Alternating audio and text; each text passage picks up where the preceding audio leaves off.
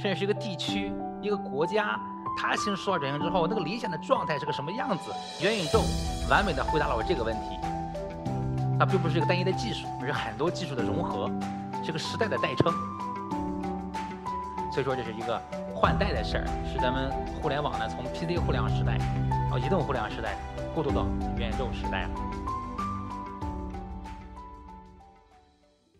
大家好，很高兴给大家做这次讲座，《元宇宙的来临：企业数字化转型的新机遇》。我是中关村大数据产业联盟的秘书长赵国栋。也是目前《元宇宙》这本畅销书的作者，所以我们今天呢，也借这个时间给大家就分享一下元宇宙跟数字化转型是什么关系。说数字化转型之后的最终形态是什么？我们怎么描述一个企业数字化转型，一个组织，甚至是一个地区、一个国家，它进入数字化转型之后，那个理想的状态是个什么样子？哎，我缺少这个东西一个描绘的工具，然后发现元宇宙。完美的回答了我这个问题。在讲元宇宙之前呀，我想先给大家看这么三个视频啊。对，这是第一个视频呢，是一个美女的画家啊，一个法国的画家，她用在一个三维的空间里边在作画，她做的是一个三 D 的油画。哎，大家注意到啊，这个油画过去都是二维的，是吧？是个平面的，但这个画家画出来呢，是个三维立体的油画。那这种油画当然只能存在于咱们虚拟世界中，啊，这第一个，自由在在创造一个特征。你看这个画家在拿这个，如果我们不带这个 VR 眼镜的话呢，就好像他拿着一个鼠标哈，类似水玩设备在空中那么乱画乱舞一样。哎，最终的结果是这幅非常精美的油画。这第一个视频。第二个视频呢，我给大家看一段。you've got freckles on your nose. I have freckles in real life too, so you know, trying to do the best wow. with my avatar. Do you like my glasses? I like it I, in here. Your avatar looks great. This is my first virtual reality interview.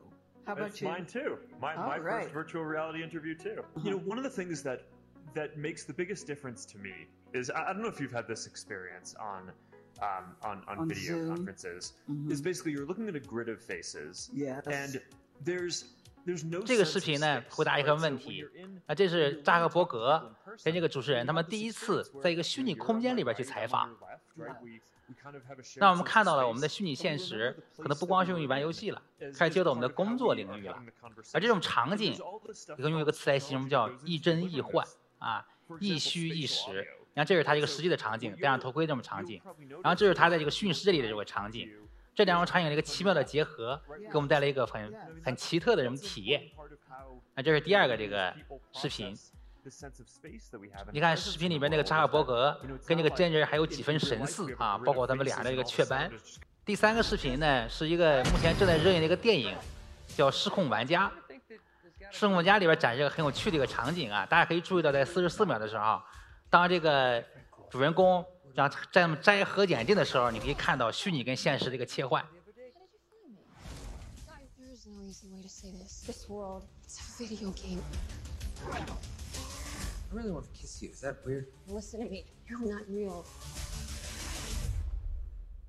好，这是我们这个三个视频。实际上呢，从这个三个视频里面呢，我们看到很多未来的元素了。那这个可能给我们展示了一个未来叫元宇宙的一个雏形啊。当然，除了这些事情之外呢，那我们还看到很多有趣的事情已经在元宇宙中发生了。那这是不是就是元宇宙啊？我们接下来揭晓这个答案。它并不是一个单一的技术，而是很多技术的融合，是个时代的代称。那这里边就就有很多很多东西跟过去也也不同了哈。你像这个从几个层次来看，数据层、逻辑层、交互层跟过去都有明显的区别。PC 互联网时代，交互以键盘、鼠标为主；移动互联网时代，交互以触摸屏为主。那可能到了元宇宙，可能交互主要以手势、语音、脑机接口为主啊，脑接口为主。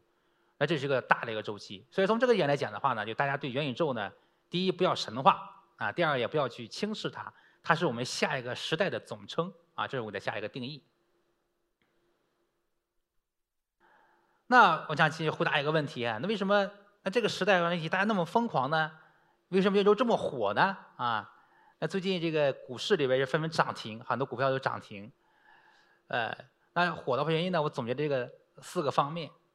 那第一个就叫一年十倍的财富效应。那这个在咱们元宇宙低谷的身上表现特别明显。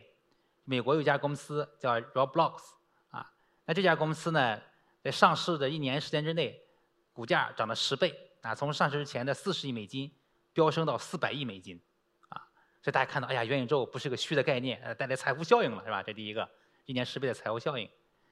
第二个呢，就是全球范围内巨头的引领，包括国外巨头跟国内的巨头，像国外的像 Facebook，像微软啊，像这个英伟达。啊，他们都是纷纷宣布自己 all in 元宇宙，尤其是这个 Facebook，呃，他们在七月下旬接受这个记者采访的时候就说，啊，扎克伯格哈，他说，他说我希望未来人们记住 Facebook 的，还不是一个传媒公司，而是个元宇宙的公司，啊，他当然他也身体力行，他发布了最早的元宇宙的应用，就是咱们刚才看到那个采访啊，那个采访。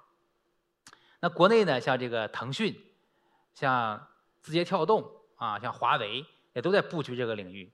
那字节跳动呢？最近是刚刚花了做了一笔大的收购，花了九十亿人民币，收购了一个头盔的公司叫 Pico 啊。那这笔收购也是震动的这个业界啊。所以巨头们在引领这事情，大家都觉得哎呀，巨头的对行业的发展性判断是没有错的，是吧？行业趋势确立了。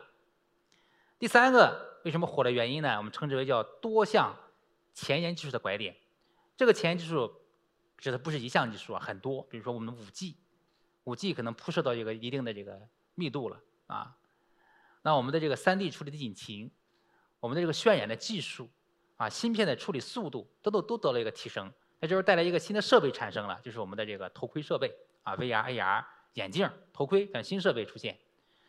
那现在呢，据这个一些统计数据啊显示啊，我们的新的头盔设备，就是 Facebook 那款叫 Oculus Quest 2这款设备，可能到年底的出货量能达到九百万台，啊，接近一千万台这个量级。你想想看。我们的智能手机刚刚发布的时候，苹果的第一代手机全年卖了也不过七百万部。就换言说，一个新设备出现了，我们上网的主要的工具可能出现一个变化，啊，这是第三个特征啊，第三个这个原因，多项技术前沿的一个拐点。第四个可能更重要，我们是称称之为是行业普遍内卷的一个出路，行业内卷的普遍出路。那为什么讲这个行业内卷呢？我们就说这个。以这个互联网为例吧，在移动互联网时代，用户数的增速放缓，我们都几亿的、八亿到九亿的网民了啊，我们的手机换代并不带来一个新用户的这个增加了，啊，那换言说，这时候的竞争就是个存量的竞争，那在存量竞争的残酷的程度、激烈程度都远非这个增量竞争可比啊，所以说，那在一个新的空间里边，元宇宙中是个新大陆，是一个蓝海啊，是一片待开垦的处女地，在这里边用户在飞速的一个增长。那这时候，你想啊，我们中小的公司来说，那为什么不到一个新的空间里边去创业呢？啊，那为什么非要在一个红海里去竞争呢？啊，所以我们看到了，这是元宇宙给我们行业普遍内卷的行业带来一个新的大陆，而这是这个四个原因导致元宇宙呢非常之火。那我们看，那元宇宙到底跟这个移动互联网有哪些个区别？啊，我可以用这个五个成语来总结的。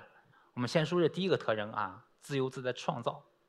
在元宇宙中呢，我可以用体素啊，体素呢借鉴了像素的概念，就相当于大家可以理解成积木块中的一个小积木，就像乐高积木那个最小的那个积木块一样。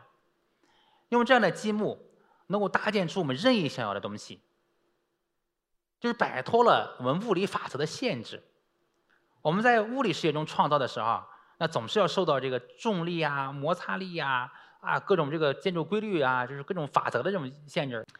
第二个特征呢，我们称之为叫自然而然的交流啊。比如说我们今天这种培训，可能损失了很多交互的细节啊，我们没有，更没有办法有眼神的交流啊。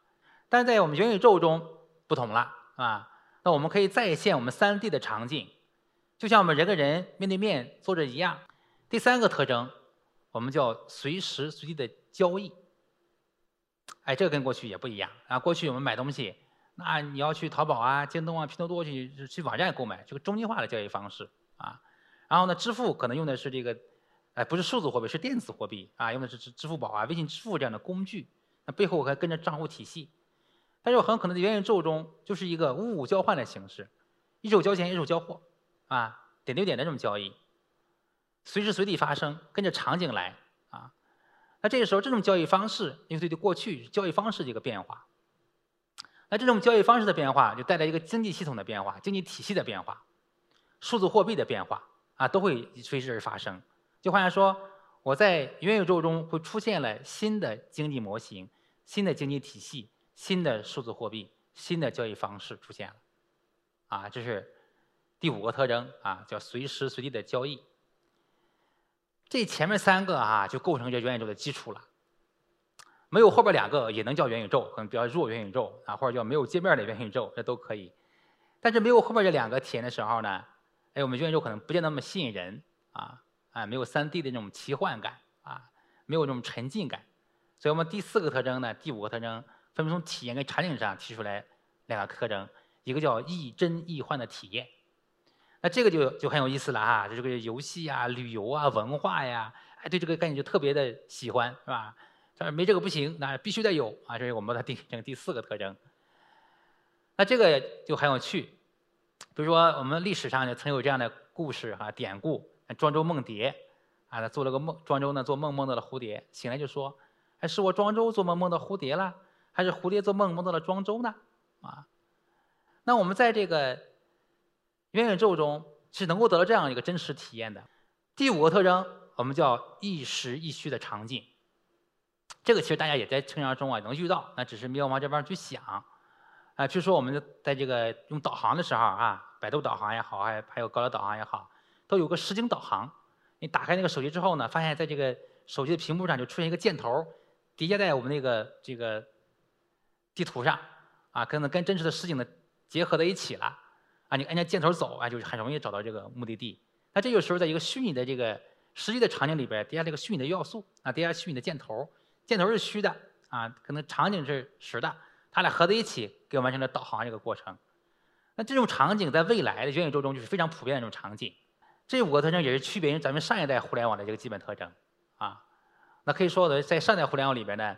都做不到我们讲的这个元宇宙里边所具备的五大特征这种情况，所以说这是一个换代的事儿啊，一个时代切换，是咱们互联网呢从 PC 互联网时代到移动互联网时代过渡到元宇宙时代了。元宇宙的五大特征之后呢，接下来要讲讲这元宇宙经济学。那为什么提出元宇宙经济学来啊？这个是一件也是一个很开创的一个事情。那很多人呢对这个也有一些意见啊，有些不同的看法。那我刚才讲这个创造的时候，讲五个特征的时候，第一个特征讲的是自由自在创造。在创造的时候，我们提出了一点很重要的一件事情，它出现了新的一类物品，纯粹的数字物品，啊，就由零和一组成的。那过去我们像像在今天演播室里边，所有的物体都是咱们的物体材，叫物质材料组成的啊，原子啊，它们组成的这些个这些个物体，看见摸得着的。但在元宇宙中出现了一类新的，完全是数字零和一组成的物体。